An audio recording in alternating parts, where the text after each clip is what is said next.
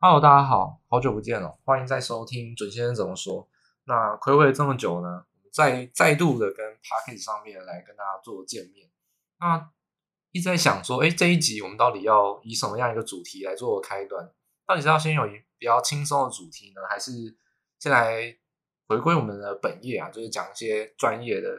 跟比较呃独到的一些见解，分享给大家。那我还是决定说，第一集呢，我还是。回归后第一集啊，还是先分享这个这个比较专业的一个知识啊，还有就是目前市场上大家最急迫知道，或者说可能你比较少听到的一些特别的观点。那我觉得在目前这个时间点是大家会比较需要的。那这个时间点就发生在，因为刚刚好是在 FOMC 会议之后，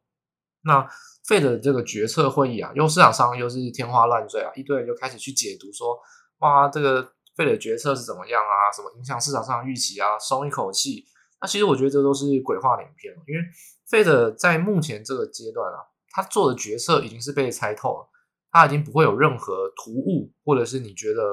夸张或者激进的动作。既然这些都不会发生，那就会在预期之中，它是一个平缓，那也就是拖下去。那这个拖呢，其实会影响到反而是趋势。也就是说，我们这一集啊，主要来讲两个重点。第一个是现在不应该把这个关键放在费德做了什么事情的决策动作，而应该是去看美国十年债这个趋势啊，短线上续弱，中长线上继续弱，全部都是偏弱，这个表现不会改变，这才是目前最重要的因子。那第二个费德继续拖，拖到最后呢，什么时候会发生？这个就是不知道。我们需要一个决定性的因子，也就是说，现在并没有这个。突发的利多或利空因子来去改变，也是现在这个格局啊，其实并不会是一个激昂的格局。这其实是这一集呢，会主要分享给大家的两个重点。当然，我们之中呢，会有一些比较特别一些解释，我们来解读说，现在这十年期公债啊，这个跌的原因其实有很多，不单纯是分析呃费德的政策啊，或是市场上情绪性或是通膨数据等等，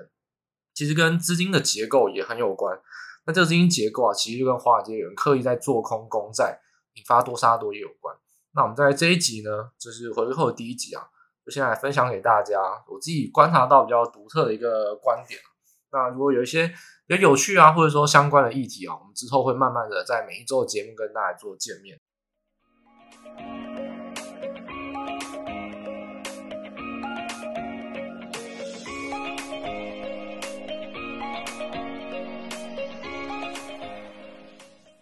好，首先呢，我们先回顾到这一周的大事啊，就是 F FOMC 的会议。那这个会议其实就是维持啊，那维持什么呢？维持利率啦，不升息也不降嘛，就维持利率。然后缩表规模还是一样，六百加三百五十亿每个月。啊，还是一样，他的论点就是，哎，经济强劲啊，但是不排除会后续继续升息。但他什么都没讲，也就是说，其实。他就是要观察嘛，观察到数据有没有变化，那观察到任何一个情况，也就是说，在符符合市场上的预期之下，就没有任何进一步的动作，也不会有冲击性的发言。那在现在这个情况下，我觉得大家可以看我们的标题哦，为什么下说 Fed 的洒脱？这个洒脱是指又傻，然后又拖，这个拖就以拖待变了。他现在关于这三个月来任何的一个问题哦，都是装傻。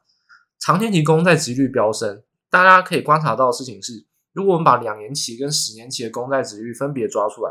在七月之后呢，因为 Fed 没有再继续升息了，所以当然短天期，也就是两年期的公债殖利率是没有再上涨。因为我们很久以前就有跟大家讲过，两年期的公债锚定在 Fed 的政策利率，也就是说主导力量是 Fed，Fed 想要多少就是多少。这也是为什么 Fed 能控制到整个利率的一个结构，因为 Fed 主导的政策利率从短线上影响到两年期。两年期影响到十年期，因为两年期的在后面的八年其实就是十年，所以你至少也是影响了一部分。那当然，这跟呃未来的通膨啊，或者说相关的一些长期这个债券啊，我们说期限结构上的溢价有关。那总而言之啊，大家只要记得，就是说，费德政策就是直接主导性的影响两年期，市场上没有主导的力量，两年期就是费德喊多少，基本上就会是多少。所以在现在这个阶段呢，它就停在七月这个地方啊。如果大家去看我们的文章啊，提供的资料，在红线上就是持平的。那另外来说，十年期的公债殖利率呢，就是市场上所控制的。那这个控制的结构呢，就来自于说通膨预期啊、经济的预期，还有金融机构呢，诶，有没有做空做多的这个力量，有短线上的波动。那总而言之，十年期的公债殖利率从七月之后啊，是一路的缓涨。那这也是大家所看到的，其实变化就不会来自于费的。我们在一开头所下的这个大略的一个总结，为什么说现在不需要去解读 FOMC 的？因为 F N C 就是在拖，他什么都不做，也什么时候不改变，他不主动出击，那基本上这个状态就不会有变化。但真正的变化来自于十年期的公债一直在上涨。十年期的公债在今年的上半年反而是一个很稳定的结构，但是在七七月之后呢，是有点补涨，而且在现在这个情况下是还没有终结这个涨势啊，一路触及到了百分之五。那所以现在如果你真的要去观察影响金融市场上最重要的因子，其实十年期公债。那就回过头到我们一开始有提到的，十年期公债不是费的直接控制的，所以现在去解读费的发生了什么事，他做什么动作。其实真的不太重要，你反而是被这个蒙蔽了双眼啊，一直去解读没有用的东西，他就没有讲任何东西，他就好像拿一张白纸，然后在白纸上说来解读一下这无字天书。其实我觉得这很像大家都在演一场戏，好像费德真的每次发表会议，好像各个评论家还是什么分析师，好像都一定要掰一点东西出来，一定要讲说哦，这是怎么样。我就我看来，他就是没有任何动作，拿一张白纸叫你去。就是讲话，好像是天桥下的说书人，大家都在讲故事，这真的没有任何解读的必要，因为重点不在这边，变化的东西在十年期公债，这个跟 Fed 的关系相对而言，并没有这么强的主导力量。因为前一阵子殖利率倒挂是短天期飙升，短天期飙升就是两年期飙升，两年期飙升来自于 Fed 的升息，那十年期涨得比较慢，但是现在两年期没有在动，呃，Fed 也没有升息，什么都不做，什么都维持，动的是十年期。所以现在结构改变了因子，最重要是十年期，这也是为什么我们说不要一直去盯 Fed 的原因，因为这是不是重要的东西啊？所以我们现在回过头去看说，诶，十年期的公债率狂，就是殖殖利率狂涨，它其实但首当其冲是压抑到其他的金融资产，因为我们说，呃，你在一个选择性上。我们，你你可能是散户，你不会去买债，但我知道现在台湾很多人去抢美国公债，而且还买 ETF 哦。你你要买债，我不反对；你要长期持有，不反对啊。去买一个基本上是垃圾，你去买一个美债 ETF，殖利率跟美债不相关啊。美债殖利率真的是有到五趴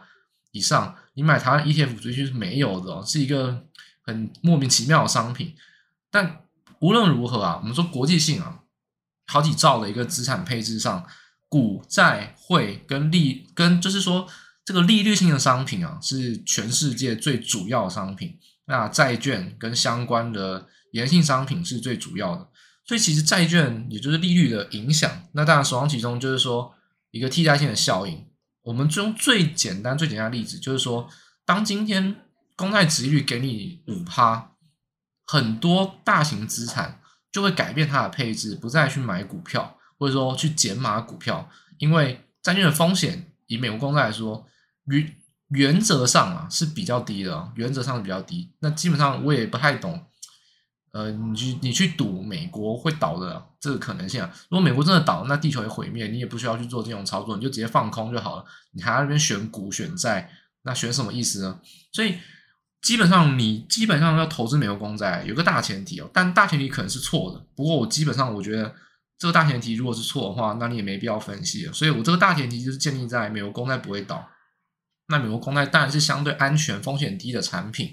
我们去看利率的话，现在利率就会让很多的资产去倾向到债券，倾向到呃去减码股票。所以首当其冲当然是压压缩到其他金融资产，但不只是股票而已，还有汇市，也就是说会流往美元性的商品。那对于新兴市场的货币，甚至是欧元，你看美元指数就知道了，看欧元也会跌得非常的凶。所以现在去看这个相对的一个走势啊，我们如果在七月升息一码之后维持冻结，那到现在，那整个格局呢，就是我们刚才所提到的，两年期都没有动，十年期一直在动，而且十年期非常弱，债券狂跌，也就是殖利率狂涨。那现在我们去看这个三个因子，我们说我们现在到目前这个节骨点哦。我们已经讲很多次了，所以我们就不再管 Fed 的。我们现在管的是市场怎么看，因为十年期的公债跟市场的共识比较有关。那市场上会看什么呢？看三个东西，第一个就是看通膨预期，第二个看经济成长预期，第三个看短线上资金的流向。所以，我们接下来如果要分析十年期的公债会不会继续走强啊，或走弱，其实反而应该会从这个点去着手，就也就是也就是说这三个因子啊。好，所以我们接下来进入到部分呢，我们就来好好分析说这三个因子，以目前这个阶段为什么市场上会一直去狂杀。首先呢，这个通膨预期啊，在目前这个阶段上来看，如果当然这个我们这个 podcast 啊节目是隔一段时间才录，但其实我们说，哎，什么事都没有改变。我们在如果大家回过头，真的我没有记错的话，就是在最最先前的一集啊，应该是在四月份的时候，那一集我就其实有讲过，通膨会在九月的时候见底啊，九月之后保证你月呃年增呢会再度的成长。你回头去看 CPI。就是这不是这么发生，那这不是我预测准的。我说这是一个很简单的数学问题哦，这个不是预测，这个是算术。如果你数学够好，那你金融知识够好，那你应该就算得出来。所以九月份 CPI 见底是一定会发生，因为这个差别差太大，除非发生什么突发事件。因为基本上通膨的年增啊是一个落后的滞后的一个系数，不是不是应该看年增，应该看月增。而且我们很久以前就一直强调过，所以通膨来看。你看月增，你就会发现一件事情，就是说通膨其实维持在现在这个阶段，就是压不下去，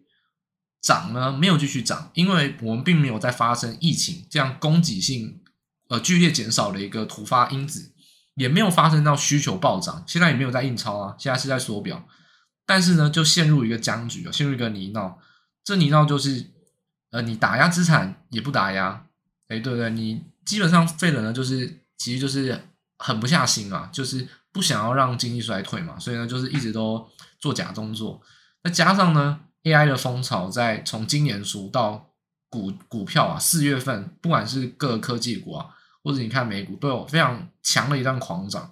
放心资产有获利啊，基本上你说包含房地产啊，包含消费，其实就消消不下去。所以其实，在现在这个阶段，通膨其实就维持在高档，并没有这种急剧的增加，因为这不是供给性通膨，反而比较像短线循环。周期性的一个来自于需求性推升的通膨，那这个地方就会维持在高档，所以通膨其实是没有剧烈上升，但也降不下去。其实重点在降不下去，所以呢，通膨如果一直维持，那这时候我们去看一件事情，你会觉得是不是很像笑话？呃，鲍尔一直说，你去看每一次的 FOMC 会议啊，他都说不放弃两趴的长期目标嘛，但现在通膨来看，三点一趴是最低。然后可能会维持在三点六到四点五这个区间，那你什么时候回到两趴呢？那你是不是在说笑话？那其实也反映到点阵图，呃，两每两次 FOMC 会议就会公布一次点阵图嘛。你去看这个 longer run 的一个投票，你去看那个点阵的分布，其实未来啊，也就是说二零二三、二零二四、二零二五跟更之后，更之后会回归到较低的利率，每次的投票点阵图都呈现这个结果。但是你现在来看。你不打压资产，时不时呢又有消费性的推升，这种周期性的这种通膨来回啊，看起来你所说的是你投的票都好像是一个笑话，因为根本压不下去，利率也没有往下的一个空间。所以在这个情况下，如果我们去看通膨，它这边是一个维持在相对高点，那再来就回过头回过头套看经济预期哦，经济预期上其实也就跟 AI 的狂潮有关。当消费如果没有信心上的崩溃，经济就不太会有剧烈减少的可能，因为基本上我说人都想过好日子，政府都不想要自己国家经济衰退，只要不出事哦，经济是绝对不会轻易衰退的，因为每个国家呢都一定会做面子工程，一定都会把关这件事情啊，在非有必要情况下，非有趋势无法抵挡情况下，是绝对不会发生经济衰退的。或是说消费的崩溃，那如果要发生这件事情啊，绝对是要有一个决定性的政策，完全打垮信心。例如说像中国，现在中国的消费就基基本上是垮到一个低点，因为房地产在跌，然后呢，年轻人就躺平，所以基本上这种才会是造成你说消费见底。不然你去看美国跟台湾，你说经济很差，经济很差，都讲说啊通膨啊吃不下饭。你去看百货公司，你去看那个假日的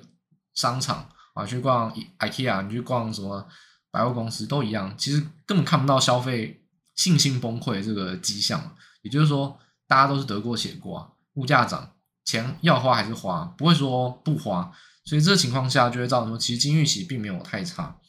所以以这两个来看呢、啊，我们说这个就是基本面的分析啊。那这个来看十年期的趋势为什么会涨？也就是说，来自于通膨是延续性的在高档降不下来，经济预期也并没有特别的差。所以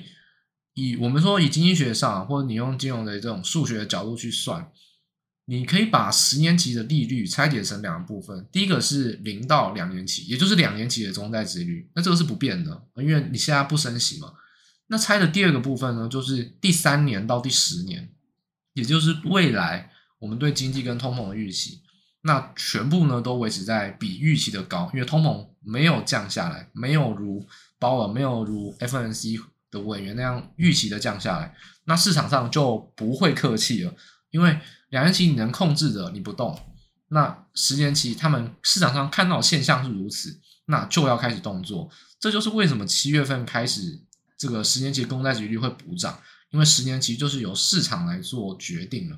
它把零到两年你决定的部分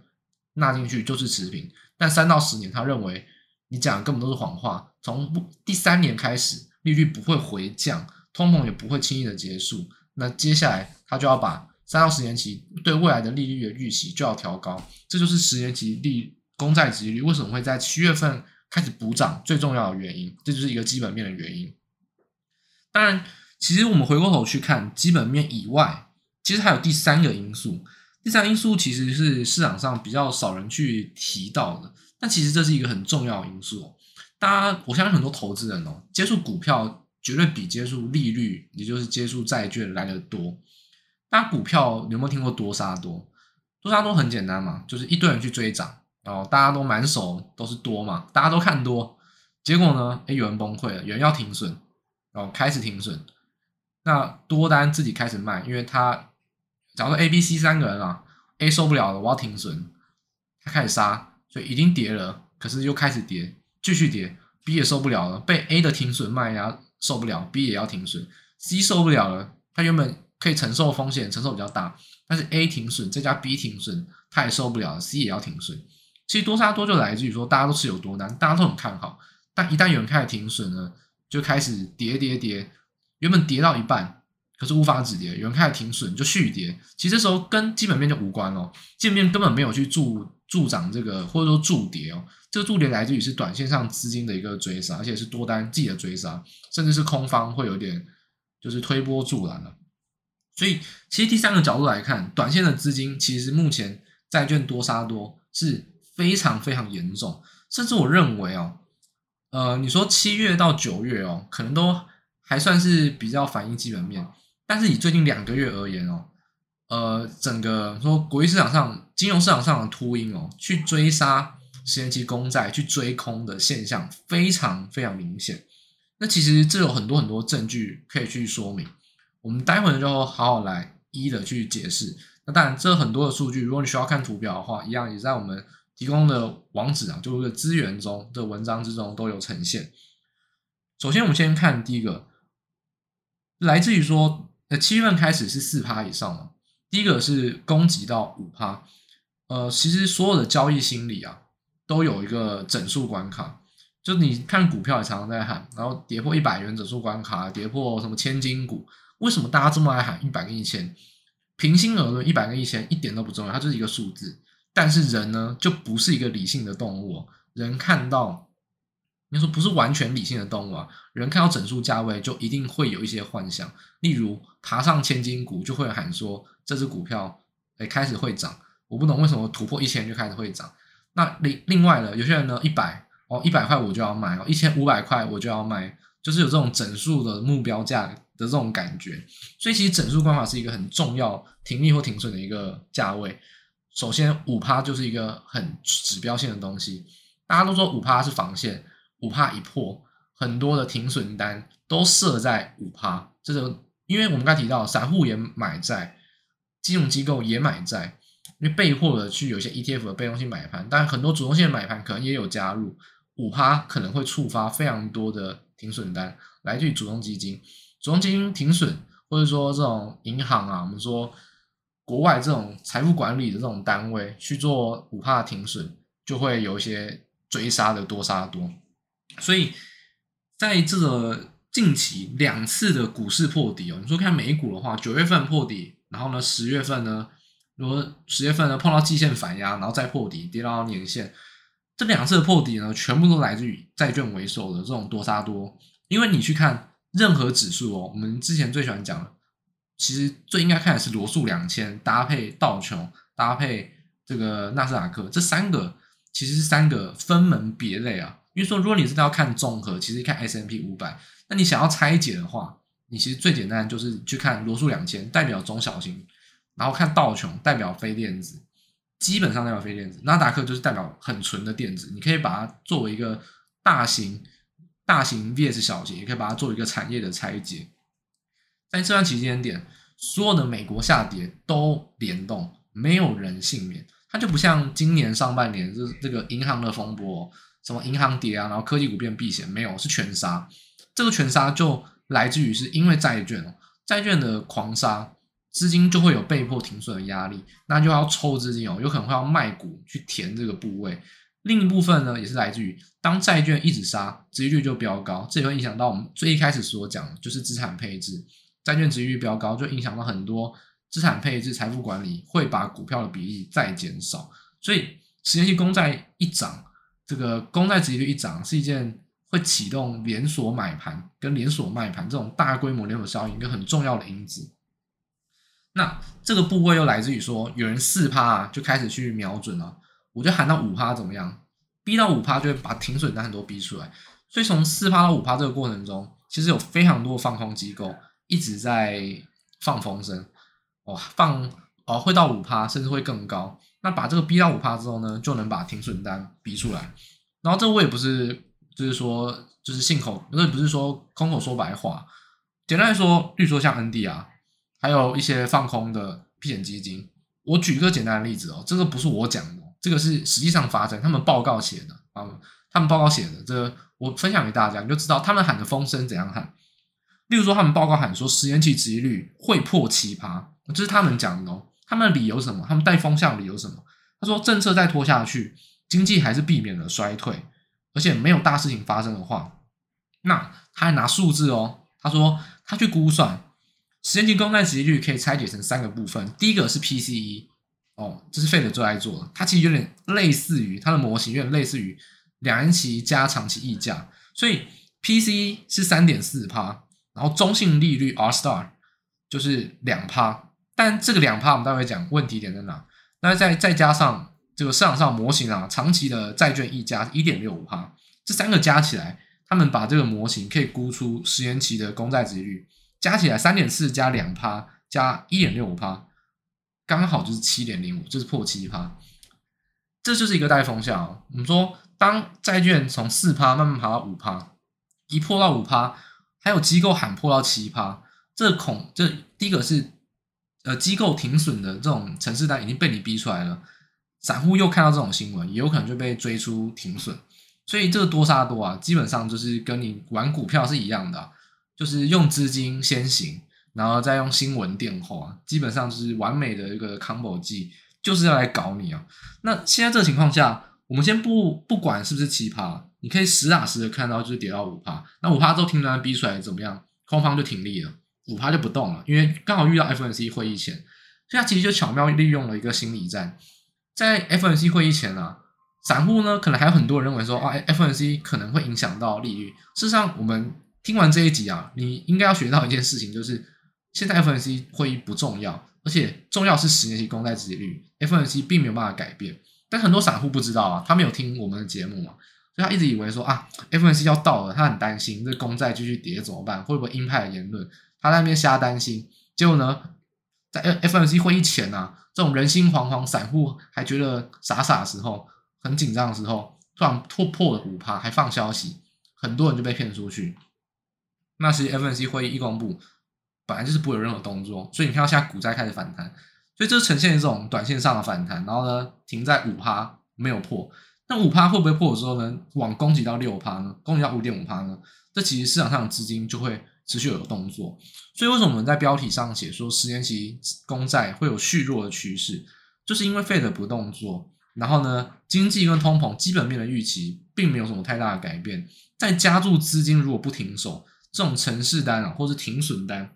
这种逼出多杀多的力量，还有很有可能会持续进行。所以这种做空机构啊，在现在情况就是先喊先用资金进场啊，然后去驻跌，再放风声，逼出恐慌性卖压，再来休息一阵子之后呢，再同样的动作会有第二波。所以其实现在去看十年期公债殖利率很难去扭转，原因就在这边，没有一个决定性的因子去阻挡这个趋势。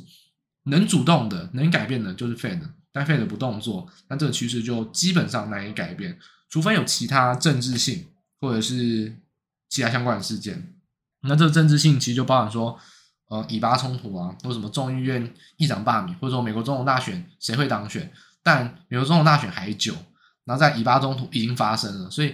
你说下一个突发事件会不会发生，其实很难讲。但是如果我没有发生的话，那你就很难去改变目前这个趋势哦，就是十年期公开直利率。在地方盘整之后呢，还会持续的飙升，也就公债还会有继续跌的这个可能性。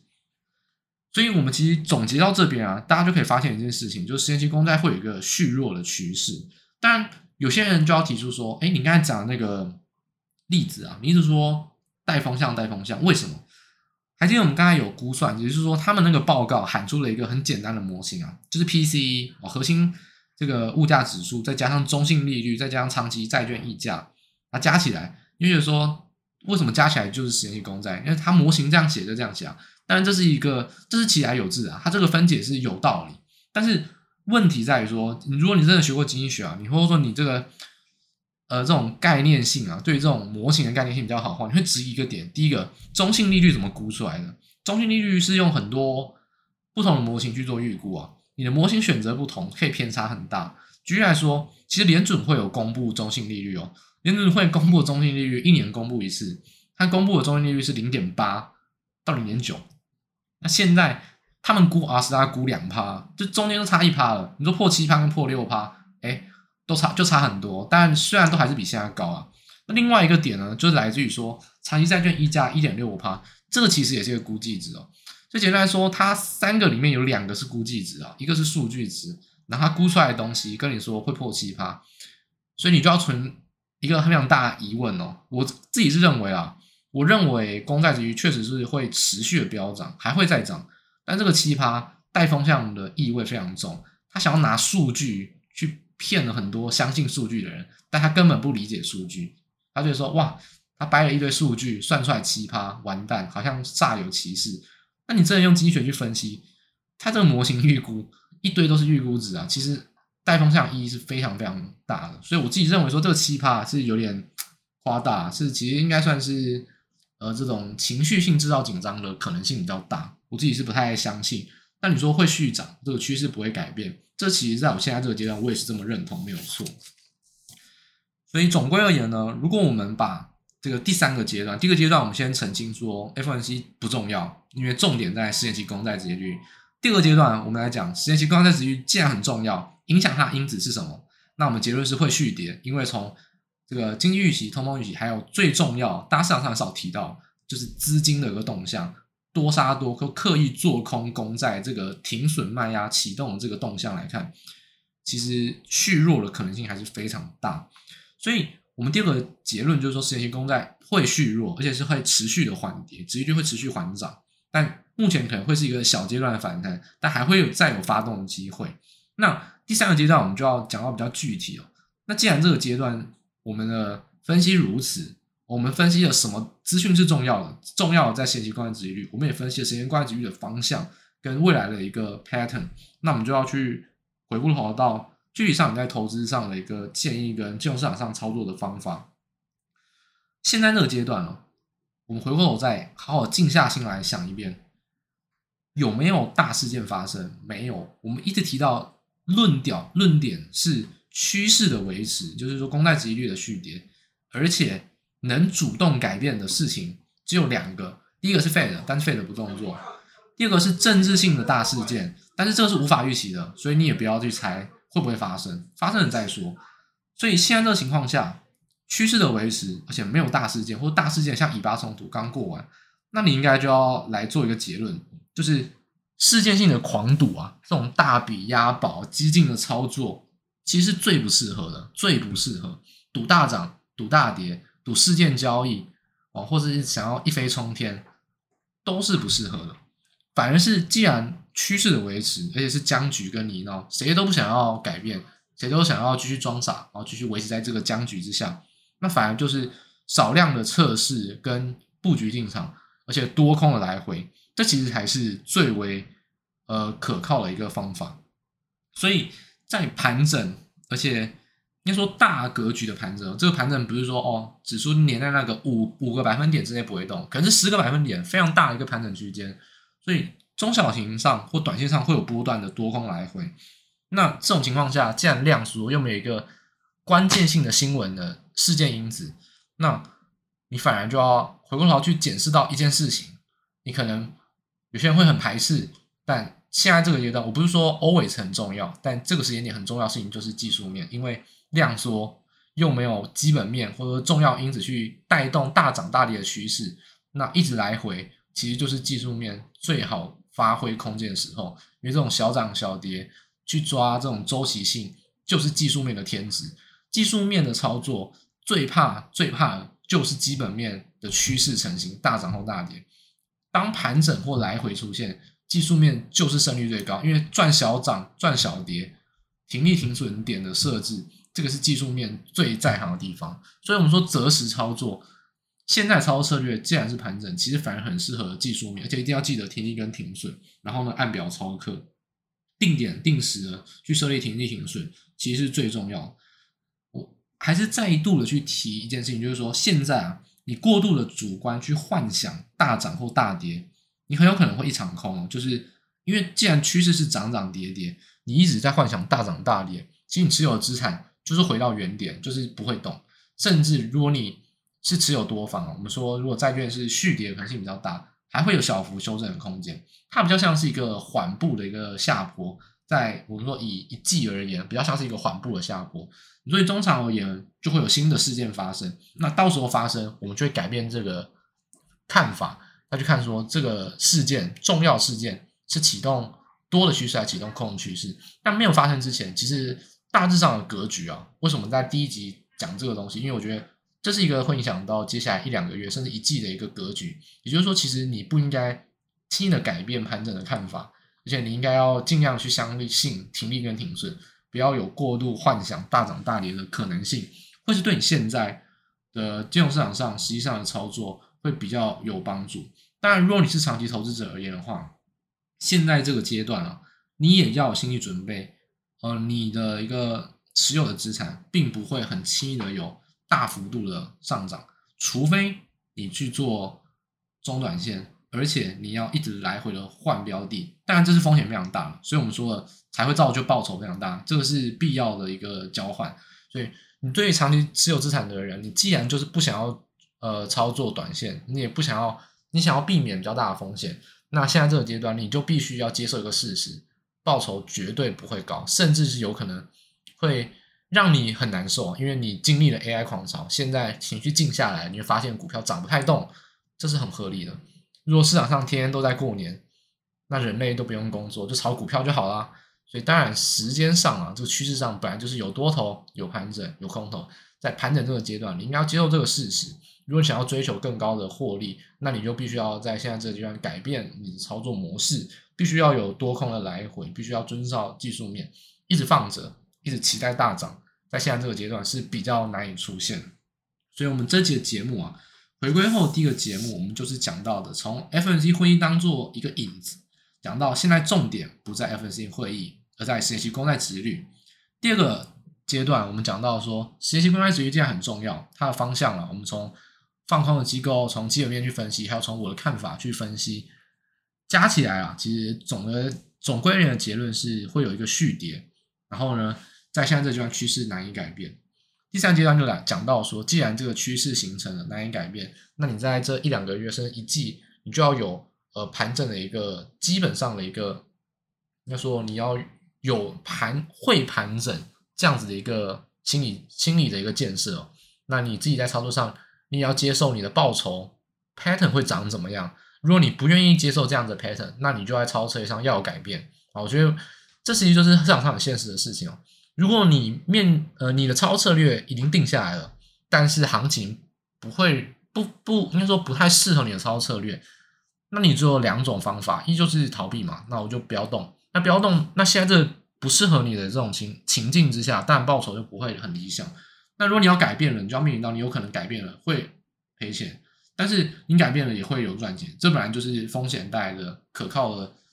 就是风险带来相对的交换。所以这情况下，你就要去清楚的知道你自己投资上的心理建设是什么，要不要改变，要然后重点是要接受这个建设跟接受目前金融市场上这个。环境啊，或者说大环境下的一个事实啊，所以要不要改变，或者要不要呃挪一部分一半的资金去做中短线，去做停利停损，等待下一个好机会。大跌你会有长期布局好机会，那大涨成型硬要嘎空，你也会有资金改变的好机会。那现在来说还没有发生之前，你是不是要挪一半资金去做呢？这其实都是你可以考量的空间。所以这是比较具体上啊，你在操作策略上会给大家的一个建议。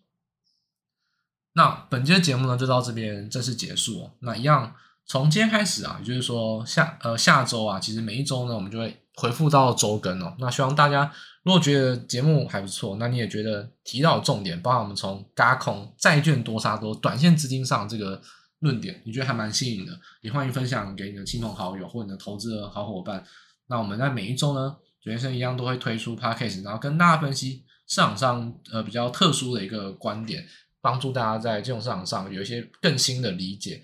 进一步推升到你在投资操作上呢，会有比较好的获利，跟在市场上面比较顺风顺水，然后呢提升你的金融知识。那我们本期节目到这边正式结束，那希望下周同一时间能跟大家在 p a c k a g e 各大平台上面再见面，大家拜拜。